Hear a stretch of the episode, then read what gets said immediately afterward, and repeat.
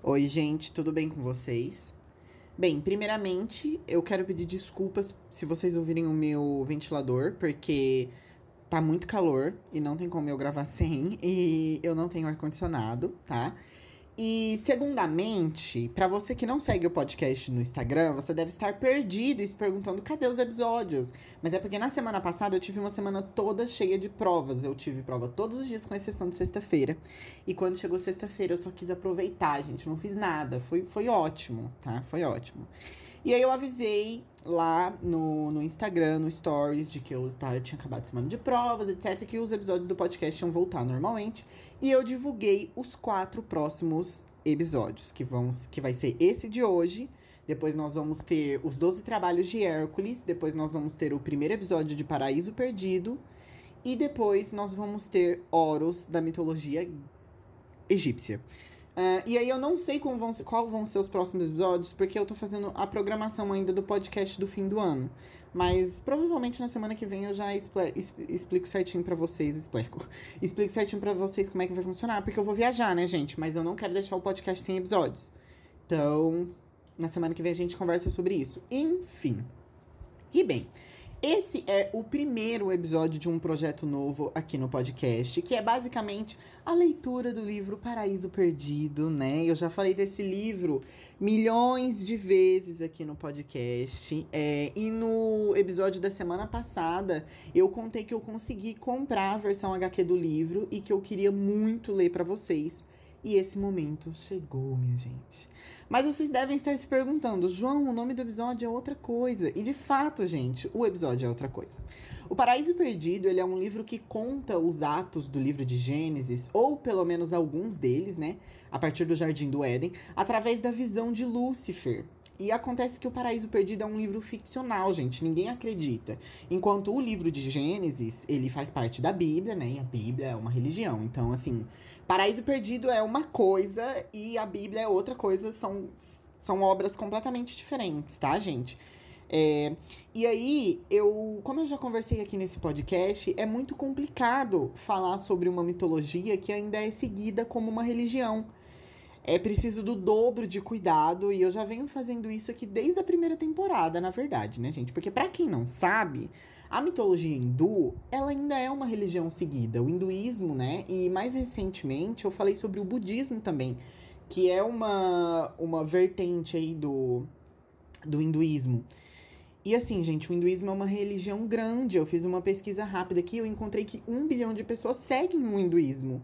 E o budismo também é uma religião grande, não tão grande quanto o hinduísmo, né? Mas ainda é uma religião grande. Enfim, tudo isso é para deixar claro que, assim como outras mitologias que são religião ainda, eu vou tomar o mesmo cuidado quando eu for falar sobre a mitologia cristã. E com relação ao termo mitologia, gente, é assim, mitologia, ela é um estudo de mitos, tá? Contos e, e costumes de uma determinada religião antiga. O cristianismo é uma religião antiga. E o fato dele ainda ser uma religião não retira o termo mitologia dele.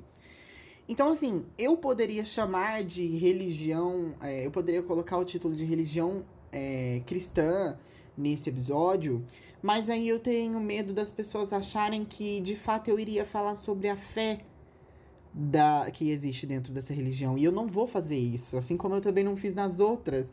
Se vocês forem ouvir os outros episódios, enfim, para quem já ouve também, vocês vão reparar que eu não falo sobre isso. Em momento algum eu questiono sobre a veracidade do que tá acontecendo, sabe?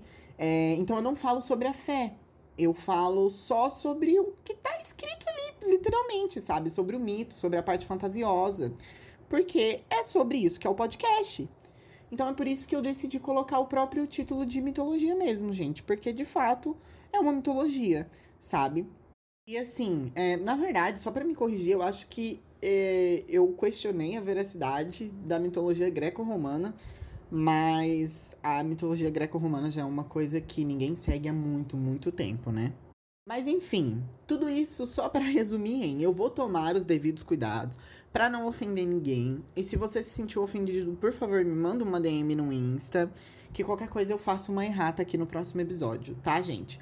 Mas assim, por mais que esse episódio seja sobre o livro de Gênesis, eu não vou fazer outro, outros episódios sobre mitologia cristã, só se realmente for necessário.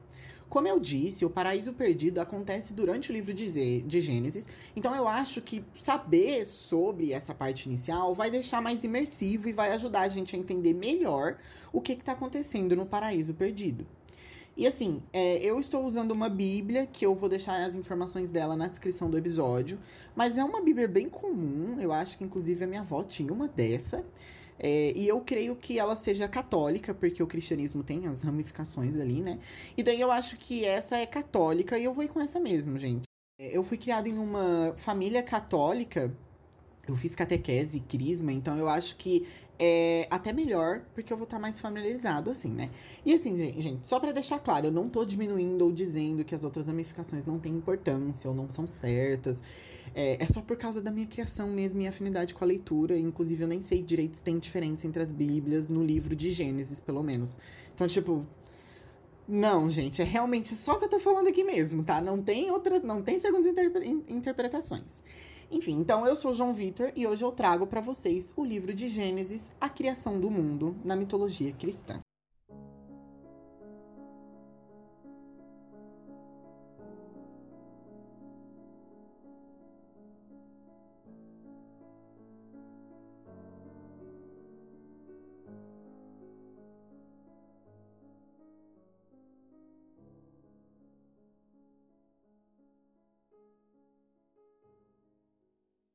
Enfim, seis minutos depois, né? Vamos começar.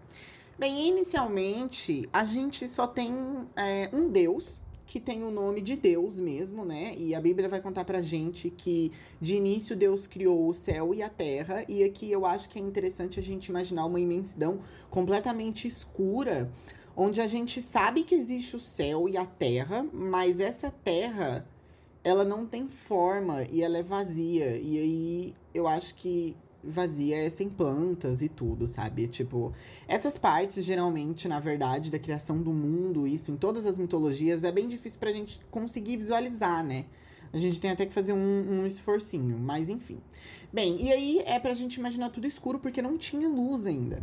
Era apenas trevas e um vento forte que soprava pela imensidão vazia, até que Deus disse que exista luz e aí a luz começou a existir. Uma coisa bem poderosa. E assim, aqui a gente já vê uma diferença é, dessa mitologia para as outras, porque nas outras mitologias, por exemplo, na própria mitologia greco-romana, em uma das versões a gente tem a bola de caos, que é meio que pode às vezes ser interpretado como uma bola de fogo, né? Então a gente já teria uma iluminação ali. Enquanto aqui, não, aqui a gente tem uma escuridão completa, porque daí Deus diz que existe a luz e a luz começa a existir, né? E aí Deus gostou da luz e por isso ele separou ela das trevas e daí surgiu o dia e a noite. E isso aconteceu no primeiro dia. É importante a gente lembrar ou pelo menos contar para quem não sabe que a criação do mundo na mitologia cristã, ela é feita em dias. Então, tipo, algumas coisas são criadas no dia 1, outras coisas são criadas no dia 2. E por aí vai, sabe? Então, nesse primeiro dia, a única coisa que foi criada, a única coisa, né, gente? Como se fosse pouca coisa. Mas a coisa que foi criada foi a luz e Deus separou ela das trevas. No segundo dia, essa parte eu não entendi direito, tá, minha gente? Mas basicamente, Deus disse que exista um firmamento no meio das águas para separar águas de águas. E aí eu vou parafrasear para vocês. Deus fez o firmamento e separou as águas que estavam debaixo do firmamento daquelas que estavam por cima. E assim se fez. Deus chamou o firmamento céus, sobreveio a tarde depois a manhã, foi o segundo dia. E eu acho que aqui, isso é uma linhagem mais do tipo separar água doce de água salgada, e aí tem o céu ali também que foi criado, etc, etc, eu acho, mas enfim. E aí Deus mandou as águas embaixo do céu se juntarem num só lugar e que entre elas ele fez com que surgisse terra seca. E as águas que se juntaram em um lugar, ele chamou de mar. E aí ele pega e diz o seguinte, olha: "E Deus viu que era bom. Deus disse: que a terra produza relva, ervas que produzam semente e árvores que deem frutos sobre a terra, frutos que contenham semente, cada uma a sua espécie. E aí, gente, isso aqui é tudo, né? Porque ele não só faz com que seja criado aí a, a terra e, e, e, os frutos, etc. Mas ele já também divide as espécies, né? Então a gente já assume que, tipo, já tem tudo bem certinho, pelo menos no, no, no, que se refere à flora, né? E tipo, Deus é tão poderoso que ele basicamente mandou e aí já foi tudo bem feitinho ali, bem, bem, bem certinho, né? E aí começaram a surgir as plantas, as árvores, as sementes, os frutos, etc, etc. E Deus gostou e isso foi o fim do terceiro dia. Gente, e aí esse quarto dia eu fiquei passado, porque olha só. Deus criou os luzeiros no céu para separar o dia da noite e para marcar festas, dias e anos. Aqui, inicialmente, eu achei que ele estava falando do Sol e da Lua, mas são as estrelas, gente. Elas também são chamadas de luzeiros. E aí é dito que depois Deus criou dois grandes luzeiros, entendeu? Por isso que tem essa diferença. Aí um maior para regular o dia e o menor para regular a noite. E daí a gente teve meio que um dia completo, né? Como a gente conhece hoje, tipo manhã, tarde e noite. E falta alguma coisa? Faltando meio que as nuvens, né? Mas, mas aí mais pra frente, assim, de repente talvez ele crie, não sei, talvez tenha sido ali naquele momento da, dos firmamentos de terra também, enfim. No quinto dia, Deus criou a vida da fauna, gente. E foi bem dividido igual a flora. Para quem não sabe, fauna, na verdade, não é nem para quem não sabe, né? Agora nem eu, agora até eu fiquei insegura dessa informação, mas eu acho que é isso mesmo. Fauna são as vidas animais e, e bichos, né? E a flora são plantas, em geral. E eu acho que é isso. Tá bom? Enfim, então tá. E aí, no quinto dia, então, Deus começou a criar a fauna. Basicamente, primeiro, ele fez com que os mares se enchessem de vida aquática, peixes, baleias, etc, etc. E suas espécies, também bem divididinho. E aí, ele também criou os pássaros e fez com que eles voassem pela terra, etc. E no fim, ele viu aquela criação, gostou, abençoou elas, dizendo: Sejam fecundos, multipliquem-se e encham as águas do mar, e que as aves se multipliquem sobre a terra. E aí, Deus também ordenou que a terra fizesse seres vivos de acordo com cada espécie, animais domésticos, répteis e feras, etc, etc. Gente, ele tinha tudo pensado, tá? Ele também fez as feras da terra, enfim, aqui aconteceu a criação do, dos animais, né, minha gente, basicamente. Aqui, vocês vão, de repente, quando eu tava lendo, eu pensei realmente que tinha alguma coisa errada, gente, mas não tem uma coisa errada, vocês vão entender tudo mais pra frente, tá? Só aguenta um pouquinho, olha só, eu vou parafrasear. Façamos o homem a nossa imagem e semelhança. Que ele domine os peixes do mar, as aves do céu, os animais domésticos, todas as feras e todos os répteis que rastejam sobre a terra.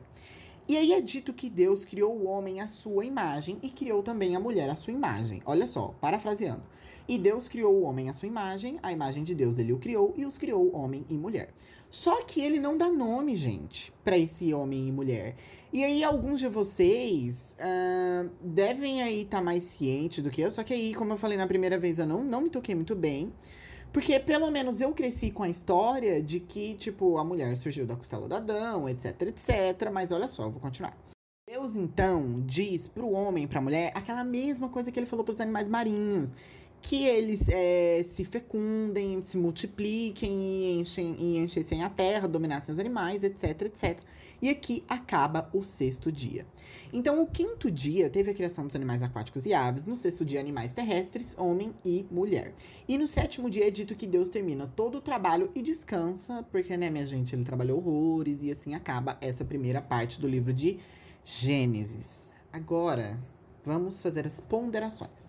A parte que fica mais em branco aqui é aquela do homem e da mulher, né? Porque em seguida a Bíblia continua com o subtítulo A Humanidade e o Centro da Criação. É o centro da criação. E aí ele vai dizer assim, ó, eu vou parafrasear. Quando Javé Deus fez a terra e o céu, ainda não havia na terra nenhuma planta do campo, pois o campo ainda não havia brotado nenhuma erva. Javé Deus não tinha feito chover sobre a terra e não havia homem que cultivasse o solo. Então eu acho que os sete dias, meio que nesse começo, eles são meio que um resumão. É, e que agora a Bíblia vai, tipo, esmiuçar o que rolou exatamente, sabe? Principalmente a partir do sexto dia, que é quando surge o homem. Enfim, antes de continuar, a gente precisa saber sobre os anjos. Porque até o momento não foi falado sobre os anjos, não foi falado sobre a criação dos anjos. E também não falou sobre o Satanas, que é o que interessa pra gente. Os anjos são. que é o que interessa pra gente, né? Mas é por causa de Paraíso Perdido, gente. Os anjos são personagens importantes, tanto na Bíblia É, quanto em Paraíso Perdido, inclusive, né, o próprio Satanás era um anjo. Só que até o momento ainda não foi citado sobre eles e por isso eu fui atrás. A citação mais ligadas a eles que nós tivemos até este momento é uma bem assim, ó. Assim foram concluídos, que é no fim do sexto dia isso, gente. Assim foram concluídos o céu e a terra com todo o seu exército e os anjos são os exércitos de Deus. Só que eu fui pesquisar sobre quando os anjos surgiram e não menciona com exatidão a criação deles, tipo como a do homem, sabe? Uh, que a gente vai ver mais pra frente. E assim, é, pesquisando sobre os anjos, etc., eu vi que eles é, eles e as suas características são mencionados ao longo da Bíblia toda, não é tipo um seguidinho, sabe? Não tem tipo, ah, esse capítulo aqui fala todo sobre os anjos, fala tudo sobre eles. E daí eu trouxe algumas informações importantes para nós nesse momento e também futuramente para Paraíso Perdido, né? Olha só. Os anjos, de acordo com um site aqui que eu encontrei, que se chama é, Bibliaon, só que assim, é tipo, esse site ele usa toda a fundamentação, tipo, dos versículos da Bíblia, etc. E daí eu fui conferir. E daí era isso mesmo, sabe? Então, tipo, não é uma informação completamente aleatória. Tá, então. E aí vai dizer que são seres espirituais que servem somente a Deus. E acontece que nós temos um anjo que se rebelou contra Deus, que é Lúcifer, né? Esse aí é o clássico, todo mundo já conhece. E bem, por serem instrumentos da vontade de Deus, os anjos eles são usados tanto para enviar mensagens, quanto para proteger as pessoas, ou até mesmo destruir lugares. É, gente. E aí, de acordo com o site jesusnosensina.com, que também é o mesmo é a mesma é, linhagem ali de cima, né, que ela, ela ele usa ali os os versículos para basear as informações. É dito que os anjos possuem meio que patentes, digamos assim, mas, mas não é patente mesmo. Enfim, são tipo quatro tipos de anjo, né?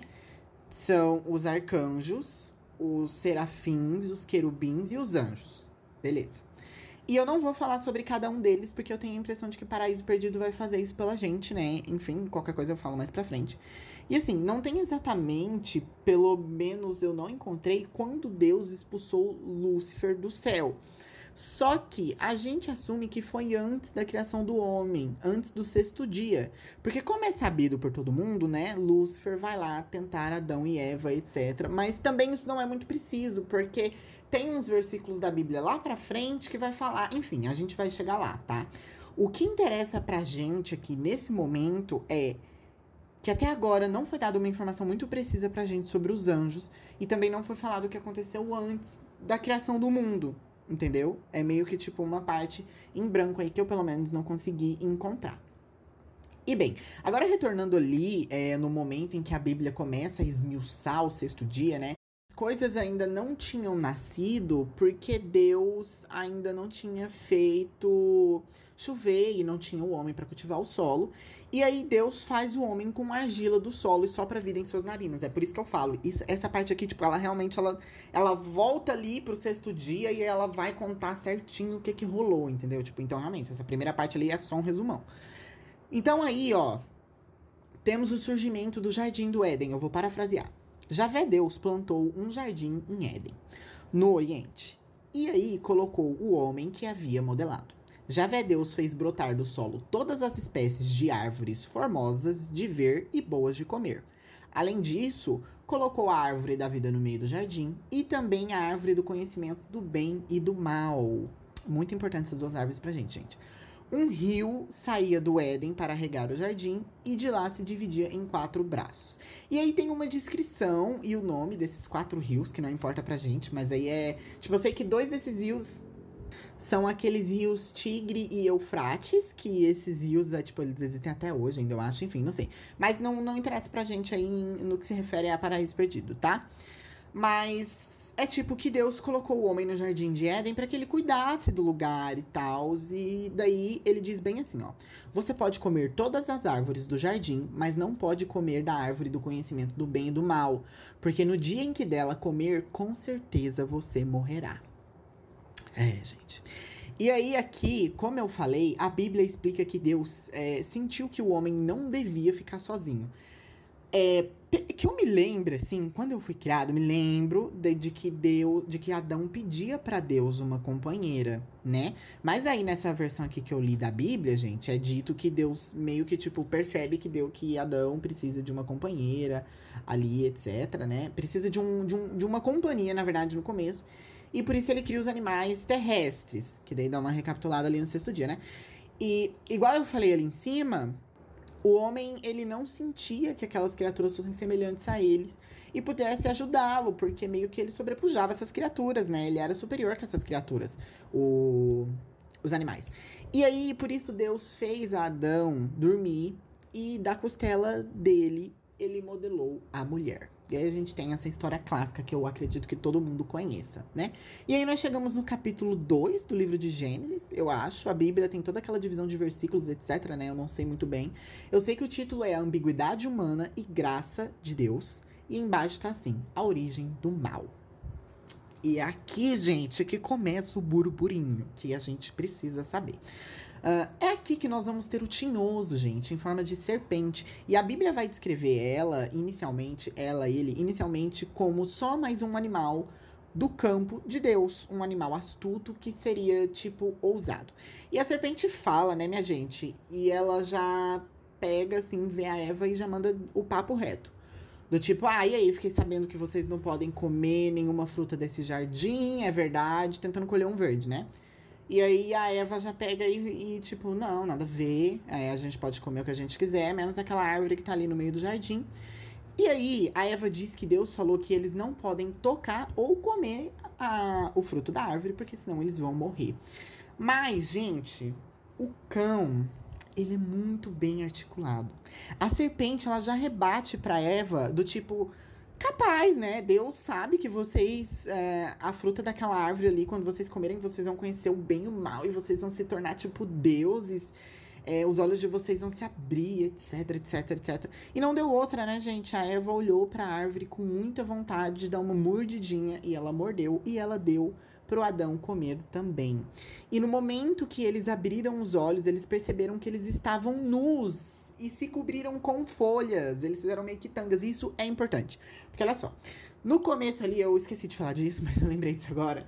No começo ali, quando é, Deus cria a mulher, é, eles acordam, eles se veem, mas inclusive a Bíblia diz que eles se veem nus, mas eles não sentem vergonha.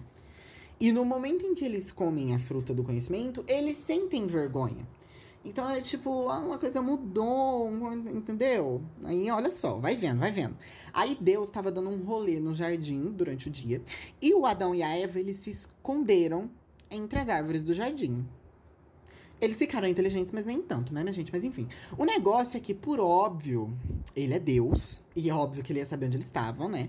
E aí eu vou parafrasear para vocês. Deus chamou o homem. Onde está você? O homem respondeu: Ouvi teus passos no jardim. Tive medo, porque estou nu e me escondi. E Deus não é bobo, né, minha gente? Ele pegou e disse assim: E quem lhe disse que você estava nu? Por acaso você com comeu da árvore da qual eu lhe tinha proibido de comer? Gente, o Adão, ele é uma mula. E faz super sentido, porque olha só, eles acabaram de ser criados, tá? Não, não faz sentido Adão ser. Quer dizer, faz sentido Adão ser mula, mas faz sentido o que Deus perguntou. Porque olha só, eles acabaram de ser criados. E o fato deles não. Tipo, de serem criados agora, é, significa que eles não sabem nada, porque ninguém ensinou nada para eles. Deus deve ter ensinado algumas coisas, tipo, básica para eles, mas basicamente eles eram, tipo, receptáculos vazios, desprovidos de conhecimento geral. Entendeu?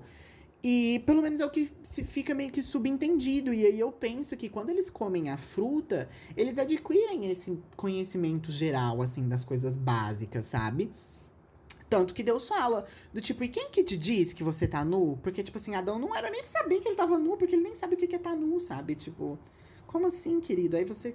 Entendeu? E, enfim, mas eu acho que, que é isso, né? Foi o que eu concluí disso aqui. E aí, gente, o Adão, ele tenta tirar o dele da reta, por óbvio. Porque ele pega e responde assim: Foi a mulher que me deu a maçã, né? E ela me deu e eu comi. E aí Deus pergunta pra O diálogo, obviamente, não é assim, tá, gente? E aí Deus pergunta pra mulher o que rolou. E ela diz que a serpente enganou ela e ela comeu o fruto. Eu vou parafrasear para vocês. Deus disse para a serpente: Por ter feito isso, você é maldita entre todos os animais domésticos e entre todas as feras. Você se arrastará sobre o ventre e comerá pó todos os dias de sua vida. Eu porei inimizade entre você e a mulher, entre a descendência de você e os descendentes dela. Estes vão lhe esmagar a cabeça e você ferirá o calcanhar deles. E aí, assim, gente, até o momento não foi falado com todas as letras que de fato a serpente era o tinhoso. Mas a gente sabe que é, né? Porque. Enfim, a gente sempre foi criado com essa história. Mas o negócio é: será que Deus sabia que era o tinhoso? Porque mais pra frente, meio que tipo, fica fica bem óbvio que era o tinhoso, porque daí vai ter um versículo que eu vou até mostrar para vocês. Mas será que Deus sabia? E, se, e, tipo, se de fato Deus sabia, ele só simplesmente não se importava, sabe? Porque, tipo, isso já era caso resolvido, porque ele já tinha expulsado é, Lúcifer do, do paraíso. Então, meio que, tipo, não, não dá para saber muito bem aqui nessa parte. E porque até ele não expulsa a serpente do Éden, né? Ou coisa do tipo, ele só amaldiçoa ela. Então, tipo, será que antes as serpentes sabiam falar e aí, tipo, ele achou que aquilo ali só era mais uma serpente? Então, enfim, não, não dá para concluir muito bem, pelo menos o que a gente tem aqui, né? Talvez futuramente, se você continuar lendo a Bíblia, você consegue entender certinho o que acontece. Mas tá, olha, eu vou para, parafrasear porque Deus não para por aqui. Deus disse então para a mulher: Vou fazê-la sofrer muito em sua gravidez. Entre dores, você dará à luz a seus filhos. A paixão vai arrastar você para o marido e ele a dominará. É, gente, teve submissão, viu? E aí, ele não, ele não acabou ainda, porque ele ficou muito puto que comer fizeram a única coisa que não podiam fazer. Ele vira pro homem e ele diz, eu vou parafrasear de novo.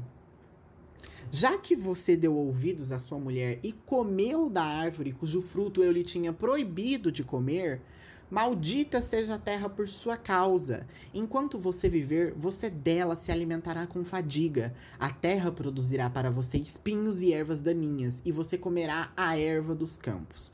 Você comerá seu pão com suor do seu rosto, até que volte para a terra, pois dela foi tirado. Você é pó e ao pó voltará. E essa parte do você é pó e ao pó voltará, gente, eu acho que é Deus tirando a imortalidade deles, né? É interessante que aqui, por mais que Deus. Eh, por exemplo, a fala da Eva, ela é, ela é completamente dirigida a ela, porque primeiro fala ali é, da questão da gravidez, pelo menos nesse contexto inicial do mundo, né? E aí também fala também. Oh, gostaram? Eu tô me repetindo aqui. É, e aí fala ali toda também a questão da, da, submissão, né? E isso ali é bem claro, né? Que ela vai ser submissa ao marido. Mas aí aqui para baixo, essa coisa que ele diz pro homem também serve pra mulher, porque, tipo assim. Ela vai ter que comer do pão, do, do suor dela, ela, ela também vai, vai voltar a ser mortal, né? Você é pó e ao pó voltará. Então, enfim. E eu acho que aquela parte, essa parte ali toda sobre a fadiga e, e, e do, do suor com pão, é, eu acho que é, é, sobre todos os perrengues que eles vão ter que passar, né, gente? Do tipo, vão ter que cultivar a própria comida. Porque a impressão que eu tenho, pelo menos do Jardim do Éden, é que ali era, tipo, toda uma coisa ah, pra ficar mais fácil de entender, era um lugar cheio de regalias, né? Do tipo, ai, ah, você, você tem aqui a fruta, você come a fruta, é tudo perfeito, é tudo bonito, só tem árvore bonita e, cheirosa e bonita de se ver. Então, assim, é a impressão que eu tenho. Então, tipo, Deus basicamente falou: não, agora vocês fizeram isso, vocês vão ter que sofrer aí pra, pra pegar comida, enfim, se virem. E o que eu tava pensando aqui também, gente, é, será que o fruto no meio do jardim do Éden era um teste para ver até onde eles seriam leais a Deus? Ou será que era um conhecimento que futuramente Deus daria para eles, sabe? É, o que, que teria acontecido com a humanidade se Adão e Eva não tivessem comido o fruto, né? Enfim, questões, questões que a gente vai levantando. E aí é impossível não ver como a Pandora da mitologia greco-romana foi colocada na mesma situação da Eva, né, gente? Eu até comentei isso no episódio de Prometeu em Pandora. Se você não sabe do que eu tô falando, vai lá ouvir esse episódio que é tudo. E, enfim, assim como Pandora, a Eva ela podia fazer qualquer coisa, com exceção de uma única coisa sem muitas explicações. Era basicamente do tipo, você não pode comer porque você não quer. Porque, porque você não pode. E aí até diz ali que Deus fala, falou para ela que se ela tocasse, ela ia morrer. É, se ela comesse ou se ela tocasse, ela ia morrer. Mas partindo do pressuposto que ela não tinha conhecimento, ela não sabia o que, que era morrer. Então, tipo assim, ela não no fim das contas, foi uma coisa sem explicação, sabe? Tipo, hoje em dia, se você fala pra uma pessoa, ah, você não pode encostar nesse negócio de alta voltagem, porque se você fazer, você vai morrer. Você não pode comer essa fruta dessa árvore, porque ela é envenenada. Se você comer, você vai morrer. Então, tem uma explicação. Você não fica curioso. Mas não foi o caso, entendeu? O caso foi meio que, tipo, em branco. Olha, não come porque você vai morrer. E a Eva tava, tipo... ok, mas o que é morrer, sabe? Eu não tô nem sabendo. Mas, enfim. É, o negócio é que tinha essa única coisa que elas não podiam fazer sem muita explicação, que vai gerar uma curiosidade, né, gente? Isso é por óbvio, isso é humano. E aí, como no mito grego, aqui na Bíblia a mulher acaba sendo responsável por libertar todo o mal e desgraça no mundo, né? É claro que na mitologia greco-romana a gente tem a caixa de Pandora que literalmente só tem as desgraças e pragas do mundo e também a esperança. Mas enquanto aqui a gente tem a fruta que tem todo o conhecimento do bem e do mal. Mas ainda assim são situações parecidas, porque depois, no fim das contas, Deus amaldiçoa eles a, a, a não a se, a se fuder, a gente pode falar essa palavra? Porque eu acho que sim, porque eles viviam numa regalia muito boa e agora não vão viver mais. Então, eles acabaram se fudendo, né? Mas, enfim, continuando. Deus então faz túnicas de pele para eles e por fim ele diz: O homem se tornou como um de nós, conhecedor do bem e do mal. Que ele agora não estenda a mão e colha também da árvore da vida e coma e viva aqui para sempre. E aí eles são expulsos do jardim do Éden. E Deus coloca querubins e espada é, e uma espada flamejante para guardar o caminho da árvore da vida. E de, achei bem, achei bem, bem tudo isso aqui, gente. E de fato, o que eu falei lá em cima se concretiza aqui, né, gente? Eles realmente eram imortais, porque pelo visto eles comiam o fruto da vida que mantinham eles ali. Mas agora, se eles quisessem comer o fruto da vida, eles teriam que passar por querubins e a espada flamejante. E acaba aqui essa parte que nós precisamos saber para é, o paraíso perdido. A continuação é quando a Eva dá a luz ao Caim e ao Abel, etc, etc. Mas eu creio que nós não vamos precisar desta parte para o paraíso perdido. Se a gente precisar, eu vou atrás e falo futuramente. Enfim. Uh, muito interessante, muito legal esse começo da Bíblia, né, gente? Eu digo esse começo porque foi, foi só o que eu li da Bíblia até hoje. Eu já li alguns trechos do Apocalipse. É, por curiosidade, algumas outras coisas que eu precisei ler na catequese e na crisma também, mas eu não queria fazer, então eu não prestei muita atenção. Mas assim, gente, por mais que nós tenhamos esse começo, a Bíblia não conta o que rolou no céu, né? Inclusive, ela nem fala dos anjos, pelo menos aqui. E por conta disso, eu fui pesquisar é, a história sobre antes do céu e eu descobri que ela tá espalhada em outras partes da Bíblia, gente. Como, por exemplo, eu vou parafrasear. Você estava no Éden, no jardim de Deus. Todas as pedras preciosas o enfeitavam: sárdio, topázio e diamante, berilo, ônix e jaspe, safira, carbunclo e esmeralda. Seus engastes e guarnições eram feitos de ouro. Tudo foi preparado no dia em que você foi criado. Você foi ungido como um querubim guardião, pois para isso eu o determinei. Você estava no Monte Santo de Deus e caminhava entre as pedras fulgurantes. Você era inculpável em seus caminhos desde o dia em que foi criado até que se achou maldade em você. Por meio do seu amplo comércio, você encheu-se de violência e pecou. Por isso eu o lancei em desgraça para longe do monte de Deus e eu o expulsei, ó querubim guardião, do meio das pedras fulgurantes. Seu coração tornou-se orgulhoso por causa da sua beleza, e você corrompeu a sua sabedoria por causa de seu esplendor. Por isso eu o atirei à terra. Fiz de você um espetáculo para os reis. É, esse trecho é retirado. Não sei se eu vou falar da forma correta, tá, gente? Mas é Ezequiel 28, 13 e 17 tem aquela coisa de versículo, etc, mas eu não sei, então, Ezequiel 28, 13 17. E isso aqui é uma, é claramente uma, uma, tá falando para Lúcifer, né? E, é, e, é interessante porque nós entendemos é, Lúcifer como uma criatura divina, extremamente linda e querida, mas que se corrompeu por justamente ter esses traços, né? Porque ali é dito que você era inculpável em seus caminhos desde o dia em que foi criado. Então, o que me lembrou um pouco Narciso, né, gente, da mitologia greco-romana. Tem episódios sobre ele é, aqui no podcast, tá? Se você estiver interessado, é bem legal. E eu não sei dizer quem escreveu esse capítulo, né, gente? Eu pesquisei e vi que esse Ezequiel era um sacerdote, mas eu achei que era um anjo. Enfim, muito interessante. E aí depois a gente tem mais um pouquinho sobre ele aqui, ó. Isaías 14, 12, 14. Como caístes desde o céu, ó Lúcifer, filho da alva?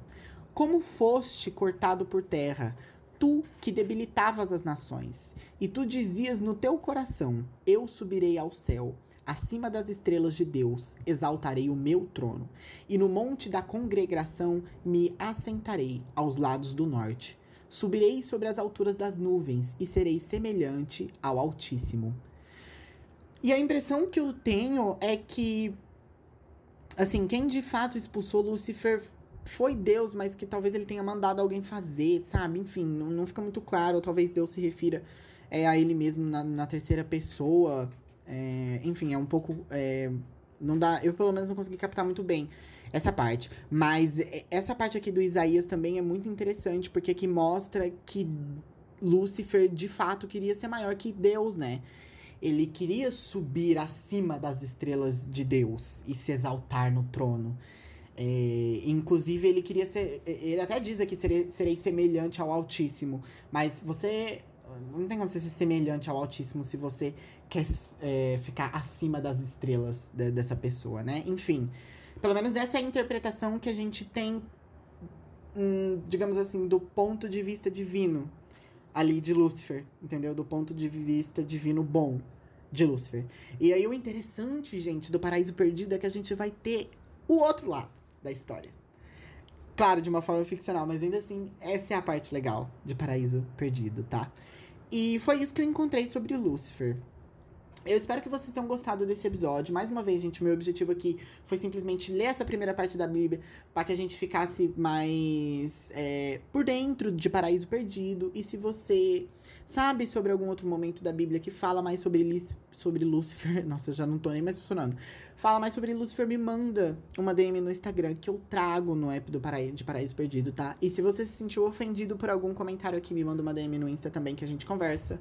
Mais uma vez, meu objetivo aqui não foi falar sobre costume, eu nem falei sobre isso, não foi falar sobre fé, também não falei sobre isso. Eu só me atentei mesmo ao que estava escrito aqui, né? Literalmente. Enfim, eu espero que vocês tenham gostado. Não se esqueça de seguir o podcast no Instagram, arroba tudo de mitologia, tá bom? E é isso, gente. Eu vejo vocês nos próximos episódios. Tchau!